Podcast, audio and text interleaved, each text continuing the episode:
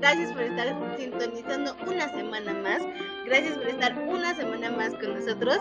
La historia en un minuto les agradece que se comuniquen y que estén aquí presentes.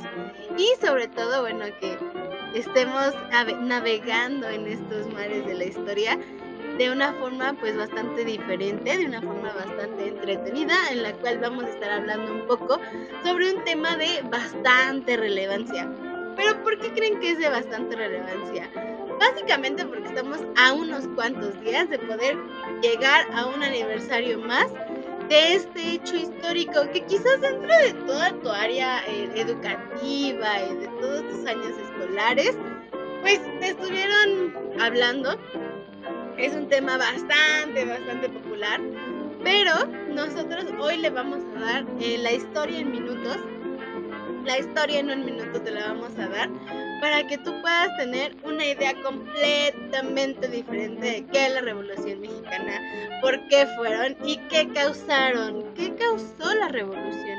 No nada más causó varias y variadas horas de estudio y de quizás exámenes que no pasaste porque claramente no te aprendiste la historia de la Revolución Mexicana en tantos y tantos años que no las han venido diciendo. ¿Por qué?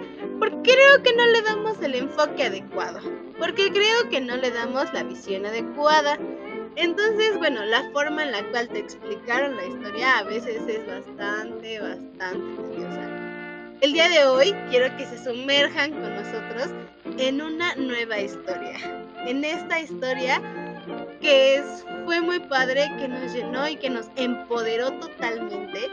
Entonces quiero que vayan eh, siguiéndome el trip, ¿vale? Bueno, primero que nada, me gustaría que ustedes tengan en claro qué fue lo que pasó, qué fue la Revolución Mexicana. Bueno, esto nos habla de que fue un conflicto armado, el cual inició en 1910, el 20 de noviembre, y como consecuencia de este movimiento armado, se crea el se crea por el descontento popular hacia la dictadura de Porfirio Díaz, más conocido como el Tata Díaz, y que se deriva de una guerra civil que transformaría radicalmente las estructuras políticas y sociales del país. La revolución comienza con el levantamiento liderado por Francisco Madero. Ojo con este nombre porque va a estar sonando varias y variadas veces durante este podcast. Bueno, también dice que se oponía a la reelección del general Tata Díaz y a la presidencia.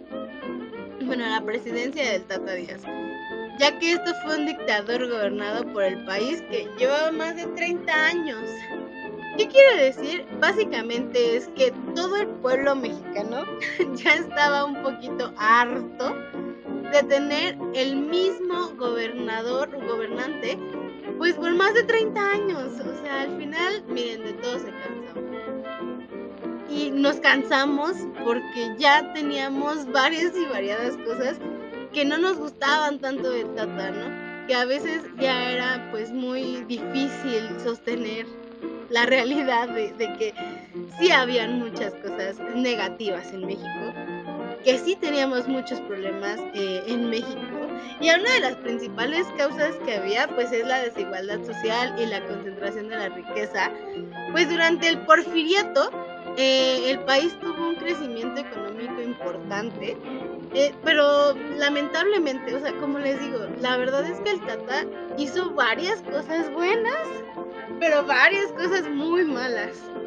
Entre esas cosas positivas, eh, la verdad es que México tuvo un incremento económico bastante positivo. Lo malo es de que ese incremento económico y ese dinero únicamente se quedó en las manos de unas cuantas personas a nivel nacional y algunas otras a nivel extranjero. Pero realmente la riqueza solamente se vio reflejada en aquellas eh, grandes personas o cercanas al gobierno. Muy pocas personas realmente tuvieron la fortuna de sí tener eh, la oportunidad de llegar a ese dinero, ¿no?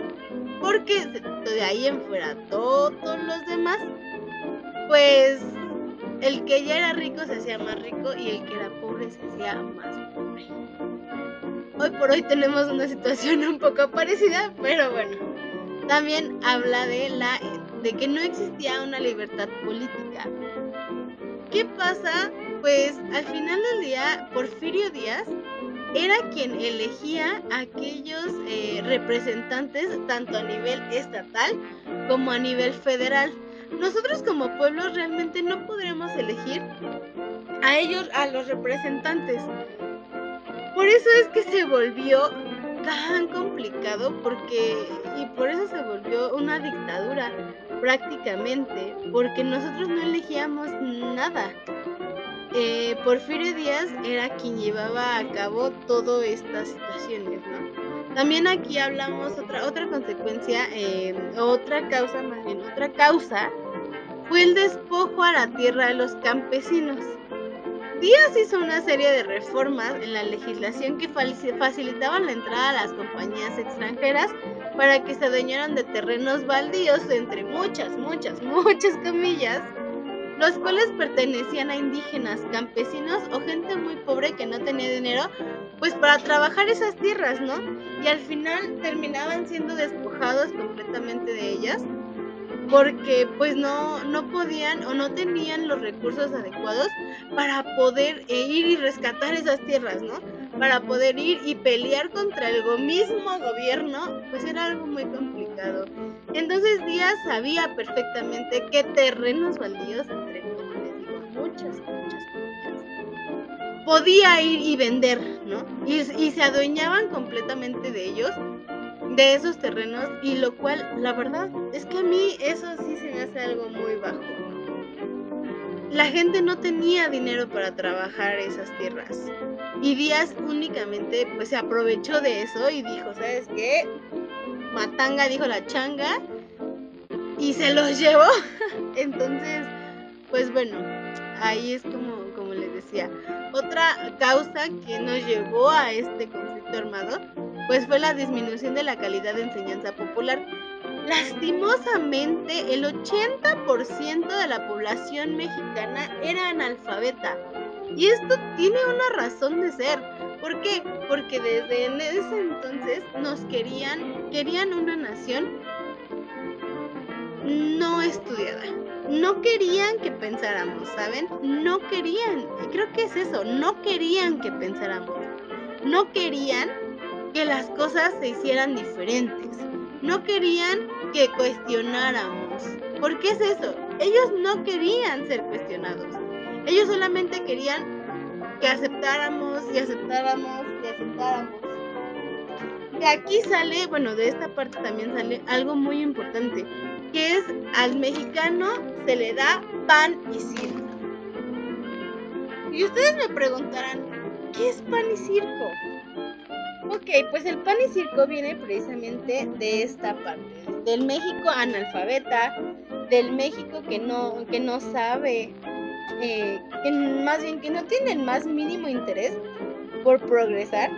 El Estado se aprovecha de eso y lo que hace realmente es eh, empezar una campaña donde pues al pueblo le das pan, le das poquita comida, le mantienes sus necesidades pues medianamente aceptadas, aceptables, y le das un show y pues no sé, un show mediático, algo que los entretenga y los dejas de el hecho de que quieran pensar, razonar o cuestionar. Entonces, lamentablemente, eh, pues sí, la, la, enseñanza decayó bastante, ¿no? Y tuvo una de deficiencia enorme, de la cual actualmente pues ahí vamos mejorando esta parte, pero tengo que admitir con mucha, mucha tristeza que todavía nos falta mucho por trabajar y nos falta miles de, kilómetros para poder tener una educación de calidad. Pero pues bueno, estaremos hablando de esos, de esos temas quizás en otro episodio porque tengo mucho que decir acerca de la, de la calidad educativa de que hoy por hoy tiene México. Y miren que les habla una pedagoga ya casi por terminar la licenciatura y tengo muchas ideas y muchas opiniones al respecto. También, bueno, otra causa es que no había libertad de expresión. La prensa tenía prohibido emitir cualquier tipo de opinión en contra del gobierno y las huelgas, estaban totalmente prohibidas para todos los sectores. ¿Qué quiere decir esto? Porfirio Díaz no quería escuchar, no quería eh, que el demás pueblo hablara. Por eso es que es importante esa, esa parte que les digo, o sea, pan y circo para todos. Porque entre al pueblo o al gobierno lo que menos quería en ese momento era que el pueblo hablara, que el, que el pueblo se expresara, que el pueblo dijera realmente lo que estaba pasando y cómo la estaba viviendo. Por eso es que la falta de la libertad de expresión en ese momento fue fundamental y fue una pieza clave para que no se dijera todo, todo lo que realmente estaba pasando. El despojo de las tierras, la, nula libertad política, la desigualdad social, e, el hecho de que el pobre era más pobre cada día y el rico era más rico cada día. Entonces, pues aquí también esta parte fue, fue algo muy fuerte, el hecho de no poder expresarnos, no poder comunicar, no poder gritar que estamos cansados y que necesitamos un cambio sí o sí. Entonces, bueno, esta fue una, una causa que, que hasta el día de hoy creo que nos ha perseguido bastante.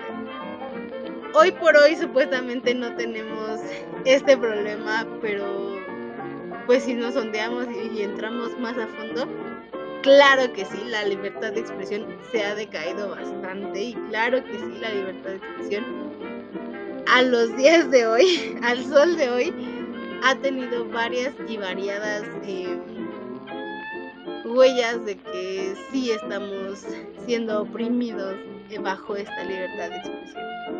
Otra causa fueron los obreros y campesinos carecían de protección laboral por los cuales estaban expuestas a la sobreexplotación la mayoría de los trabajadores debían cumplir en jornadas con más de 12 horas. ¿Por saben cuánto dinero, chicos? O sea, me voló la cabeza. Por 75 centavos. Más de 12 horas por solo 75 centavos. Chicos, no es nada. O sea, de verdad, estábamos viviendo en México muy duro.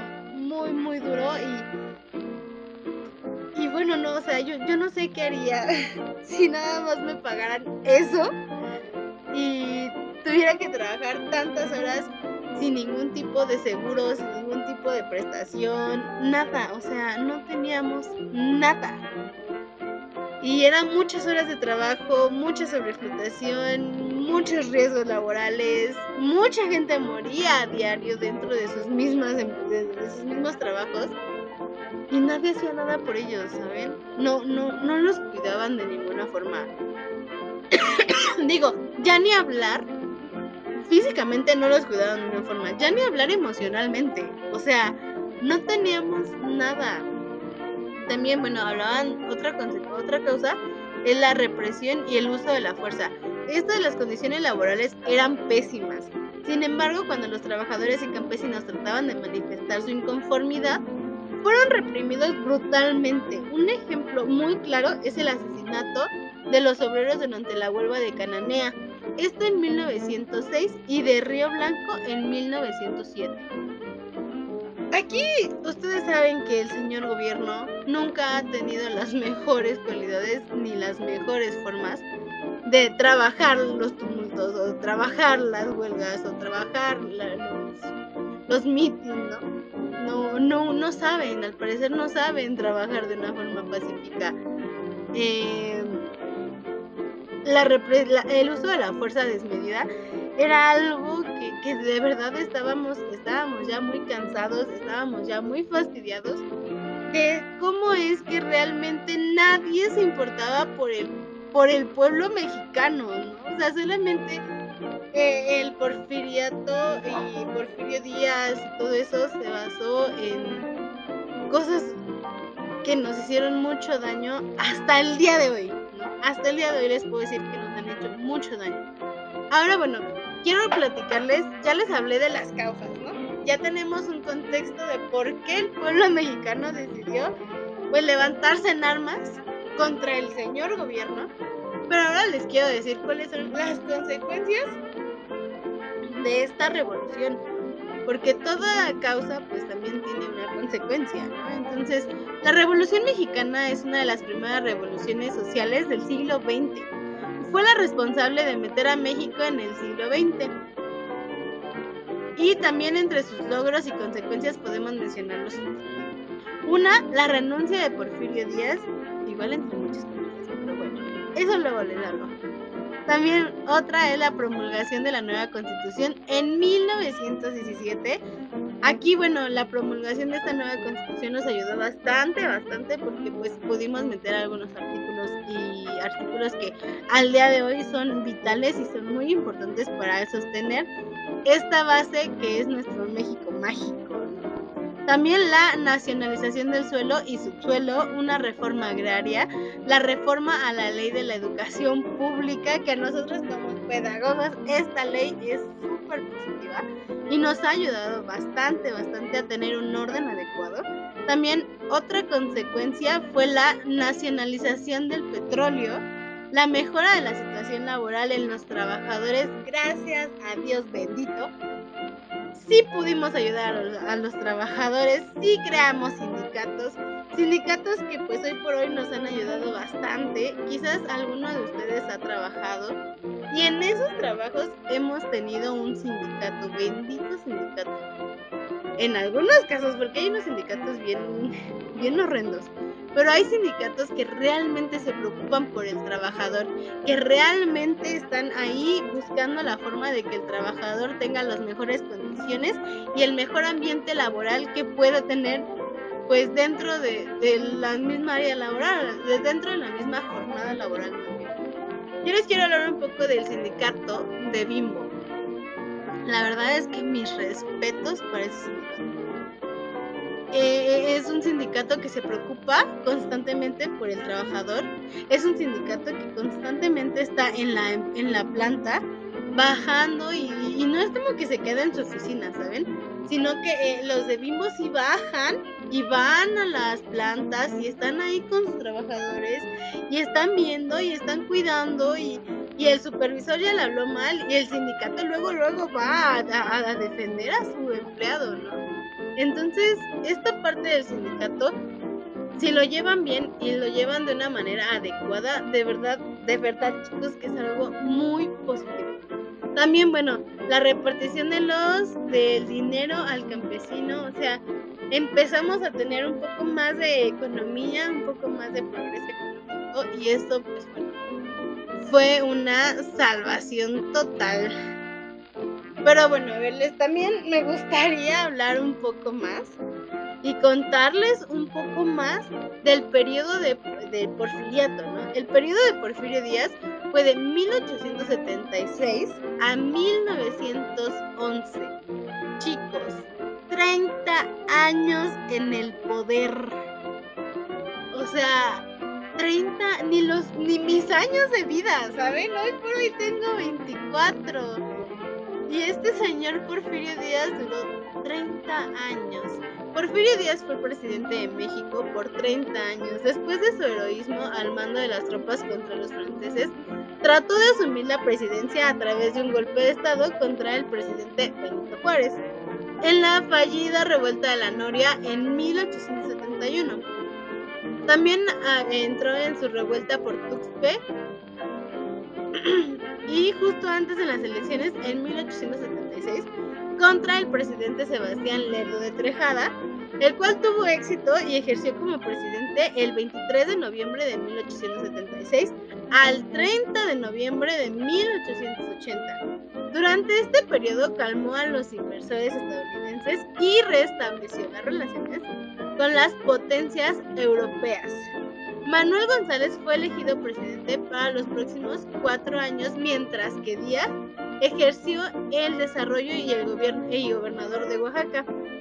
En 1884, Díaz regresó a la presidencia para no abandonarla hasta 1911, que esto fue durante su presidencia. Díaz y sus extranjeros transformaron a México con la construcción de ferrocarriles, de escuelas, crearon una base de infraestructura para el país, desarrollaron los principios de una industria petrolera y persuadieron al capital extranjero para invertir en minas de factorías. Esto es muy bueno.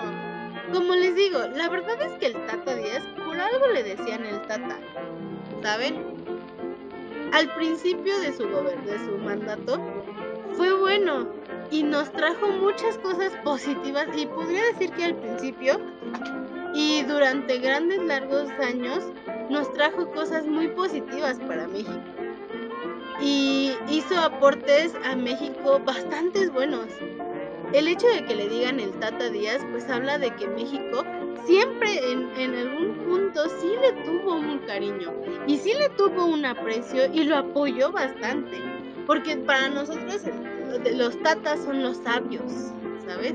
Y mucha gente le decía el Tata Díaz porque fue un presidente que estuvo de alguna manera presente, fue un presidente que ayudó a que México creciera de maneras pues bastante grandes, la construcción de los ferrocarriles, las escuelas, las infraestructuras para el país, digo, desarrolló varias cosas.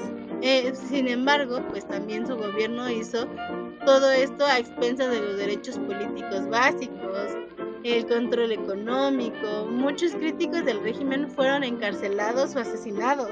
A medida de las décadas que las décadas pasaban, Díaz se apoyaba cada vez más en el fraude político y esto le ejerció mantenerse en el poder después de 1900. Este sistema empezó a deteriorarse debido a la avanzada edad del presidente y a la falta del consenso sobre el sucesor. También el aumento del nacionalismo, tanto político como económico, y como la recesión económica en los Estados Unidos. Y pues finalmente, las guerras de guerrilla en el sur y las derrotas militares en el norte, pues sí contribuyeron al derrocamiento de Díaz. Y el 21 de mayo de 1911, sus seguidores firmaron el Tratado de Ciudad Juárez. Este tratado eh, lo firmó con Francisco de Madero y Díaz dimitió el 25 de mayo. Poco después salió para irse a París. Donde, bueno, básicamente pues ya estaba muy grande Díaz, ya lo reclamaba la tierra. Y murió en 1915 enterrado en el famoso, en un famoso cementerio de, de París. Básicamente les acabo de resumir el porfiriato en un minuto. Y eh, bueno, también vamos a hablar un poco del desarrollo de la revolución, ¿vale? Este desarrollo, igual se los voy a decir en un minuto, es el 20 de noviembre de 1910. Se inician los primeros movimientos armados de la Revolución Mexicana, estos eh, respaldados por Pascual Orozco, el cual fue jefe de las tropas irregulares del estado de Chihuahua. Francisco Pancho Villa eh, líder de los campesinos del norte de México, y Emiliano Zapata, quien representaría a los campesinos y demás líderes populares del sur de México. Dichos líderes luchaban en conjunto por la oposición a Díaz, sin embargo no eran aliados chicos, ya que cada uno de ellos reclamaba las necesidades particulares de los pueblos que expresaban por cuáles se enfrentaban. Entonces, bueno, esto habla también tras la aprehensión ejercida el 25 de mayo de 1911, Porfirio Díaz decide por fin renunciar a la presidencia, luego de haber firmado el, pacto con Francisco Madero, que ya les había comentado, quien posteriormente fue electo presidente. O sea, Francisco y Madero, mira, ni tonto ni perezoso, dijo yo voy a ser presidente, papi, y se metió y se quedó y Madero restauró la constitución, prohibió la reelección y estableció el sufragio popular. Sin embargo, estos cambios no fueron suficientes para mejorar la situación general del país ni para satisfacer las necesidades del pueblo mexicano. O sea, Francisco Madero hizo muchas cosas bien antes de llegar a el cargo como tal. Pero pues ya cuando estaba ahí, la verdad es que todo su esfuerzo no fue suficiente para pues tener una mejora en la en el país, ni, ni, ni tampoco pudo satisfacer todas las necesidades que el pueblo mexicano tenía. Seguíamos teniendo muchas carencias, seguíamos teniendo pues muchas situaciones ahí bastante, bastante complicadas. Y bueno, ya vámonos un poco más rápido. El plan de Ayala fue una proclamación política firmada por el líder de las tropas del sur, Emiliano Zapata, quien a Madero le había solicitado que licenciara sus tropas. Sin embargo, Zapata solo aceptaría dicha propuesta si Madero cumplía con una serie de condiciones que finalmente desconoció. Este producto de mayores desencuentros entre ambos líderes, en especial porque Madero tampoco llevó a la reforma agraria exigida por los campesinos, lo que generó un mayor descontento hacia su mandato. Finalmente los grupos liderados por Emiliano Zapata se alzaron contra Madero. O sea, aquí ya, ya hubo una serie de peleas entre uno con el otro, un bando contra el otro. Y bueno, Zapata firmó el plan de Ayala el 28 de noviembre de 1911, en el cual se desconocía el gobierno de Madero. O sea, dijeron, si no me acuerdo, no pasó, la aplicaron tal cual y se hacía un llamado hacia el enfrentamiento armado para recuperar la propiedad de las tierras trabajadas por estos campesinos. En ese entonces se popularizó el lema La tierra es para quien la trabaja, ¿no? Que hoy por hoy ocupamos ese lema para otro tipo de cosas, para unas relaciones ahí bastante complicadas, para ahí cubrir tu fidelidad. Pero no, este lema fue muy importante por otra parte, en el norte de México, el general Pascual Orozco y su ejército también se levantaron contra el gobierno de Madero y desobedecieron las órdenes, ya que estaban inconformes con las reformas que habían tenido que habían llevado a cabo. Como respuesta, Madero envió al general Victoriano Huerta, simpatizante del porfiriato, a enfrentarse contra las tropas de Orozco. Y Huerta sale victorioso y gana la confianza del Madero. Y bueno chicos, ya, ya para ir cerrando, eh, les quiero contar un poco sobre el desenlace de la revolución. Tras la renuncia de Huerta y la presidenta, derivaron diferentes desacuerdos y acuerdos entre los líderes Carranza, Villa y Zapata, por lo que se realizó un convenio en Aguascalientes en 1914 Luego, tras varios enfrentamientos armados, protestas y desencuentros por la situación política y económica y social por la que atravesaban los mexicanos, al poder bajar, al poder tener bajo control los movimientos de Villa y Zapata, Carranza llamó a un Congreso Constituyente y fue promulgada la Constitución de 1917 el día 5 de enero. La nueva Constitución se caracterizó por reconocer el derecho a los trabajadores, establecer una jornada de trabajo de 8 horas, un salario mínimo, la reforma agraria y el Estado se concedió el derecho de expropiar las tierras y separar la iglesia del poder político.